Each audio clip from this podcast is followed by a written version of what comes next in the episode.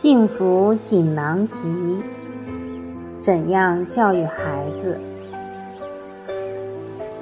一、什么是道？超越时空的大自然运行法则，谓之道。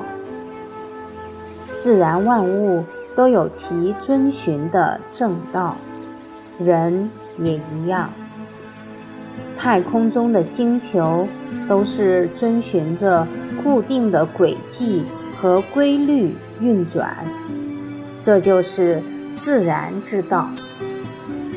而自然之道是必须遵守的。如果八大行星中的海王星说：“我不想如是运转了，我只要运转九十度。”可能某一天。新闻就会报道，两颗行星相撞了。所以，星球运转有其正道，人与人的相处也是有正道可依循的。这就是伦常大道。五伦大道是自然法则。五伦是君臣、父子。夫妇、兄弟、朋友，五伦关系能运行的相当正常时，就没有冲突，会和睦相处。这是人类遵循了自然的法则。而当五伦关系未遵从大自然的法则与圣贤的教诲时，就会起冲突，产生摩擦。现前社会的五伦关系运转的如何？我们看到夫妻有冲突，父子有冲突，而且不是小冲突。君臣关系又如何？现在也岌岌可危。有些地方发生员工把公司包围起来的事件。试问，包围公司，他们是否得到了好处？现代人自己想怎样做就怎样做，到最后两败俱伤。这都是行事缺乏理智，缺乏圣贤教育。现在的兄弟关系处得好不好？父母死了，都还没有入土为安，兄弟们就会为财产争吵起来了。朋友之间也缺乏道义、信任，使得现代人的内心惶惶不安。现在五伦关系。确实是已经偏离了正确的轨道，所以大家要齐心协力，尽快将五轮扭转回正道上。否则偏离越久，就越难挽回。一旦不能挽回，世界就会动荡不安，人类就会互相残害了。夫妇是五伦大道的根本。五伦关系中哪一轮最重要？夫妇关系。一个家庭就好像一个社会的细胞，一个社会就好像一个器官。如果每个家庭都健康，则社会就健康。很多人说。父子关系最重要，但没有夫妇，岂有父子？没有父母，何以会有孩子？所以，这个顺序应当是先有夫妇，而后才有父子。夫妇相处和乐，家庭的气氛就好，孩子在这种和乐。充满爱的家庭成长，人格会得到健全的发展。反之，父母时常打闹互骂，孩子从小生活在这样的环境中，内心充满恐惧，会觉得自己失去了父母的关爱，随之而起的，内心就会觉得很空虚，没有安全感。所以，抓到东西就想控制、占有，这样的心态一旦形成，他的一生会很痛苦。很多在吵闹的家庭里长大的孩子，都想早点离开家庭，早婚早嫁。嫁出去之后，问题有没有解决？没有，反而更苦恼。因为他没有具备判断对象的能力，只想到离开家就能幸福。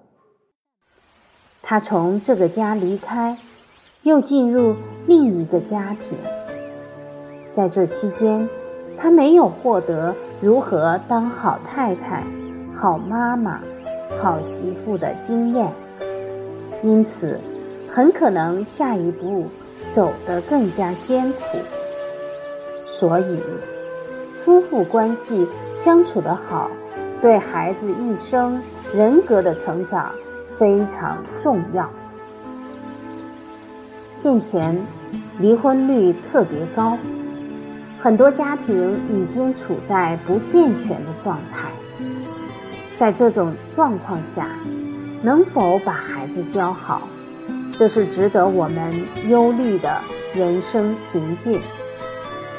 人生就如一盘棋，这一盘棋不好走，你每走一步都能运筹的有声有色，这才显示出真实功夫。人生不要怕跌倒，只要肯站起来，孩子就会看到父母的诚心、勇气，自然对父母产生敬意。我有几位很优秀的同学，从小他们的父母就离异了，都是母亲带大的。他们的母亲不仅要工作，供养他们全部的学习所需，还要陪伴他们成长，因此他们从小对母亲充满感谢。我这几位同学的工作稳定之后，都请求母亲退休。让他们来奉养，所以人生不怕跌倒，勇敢站起来，迈向前去，一定可以把人生的劣势转变为一条圆满的康庄大道。我们懂得夫妇关系的重要之后，就可以理解，在和谐家庭中，不但亲子关系特别融洽。而且孩子的德行和学问也会扎下深厚的根基，这样的孩子前途无量。我跟父亲有很多美好的回忆。我的父亲很严肃，但是从他对子女的付出，子女也能感觉到父亲的爱护。中国父母对于儿女的爱护，绝对不是。抱一抱，说我好爱你，而是在生活的点点滴滴中去关怀、帮助儿女。我父亲有时晚上会带我到外面逛一逛，他骑摩托车载着我，那时我觉得自己是非常幸福的人。我抱着父亲，可以感受到他的体温，而那个温度。也让我的心很暖和。父亲虽然威严，但是也会让孩子感受到他的关心。我建议男性朋友陪孩子不一定每天要陪一两个小时，只要有心，每天十分钟就好。每天花十分钟为孩子讲八德故事，就是请出。圣贤人来教导孩子，每天讲故事给孩子听，用这种方式陪伴孩子。孩子可以很直接的感觉到父母的关爱，关爱孩子。最重要的是要有心，这样父子之间会更加相亲。孩子对父母也会由衷升起感恩之心。当孩子进入社会之后，只要遇到肯提拔他的长者，他的感恩心就会油然而生。古代有一句名言：“忠臣出于孝子之门”，这是有很深道理的。身体力行才是道德之人。我到深圳讲课时。有一个以诵读经典为主的幼儿园，他们的老师请我给小朋友讲一堂课。我选讲《弟子规》。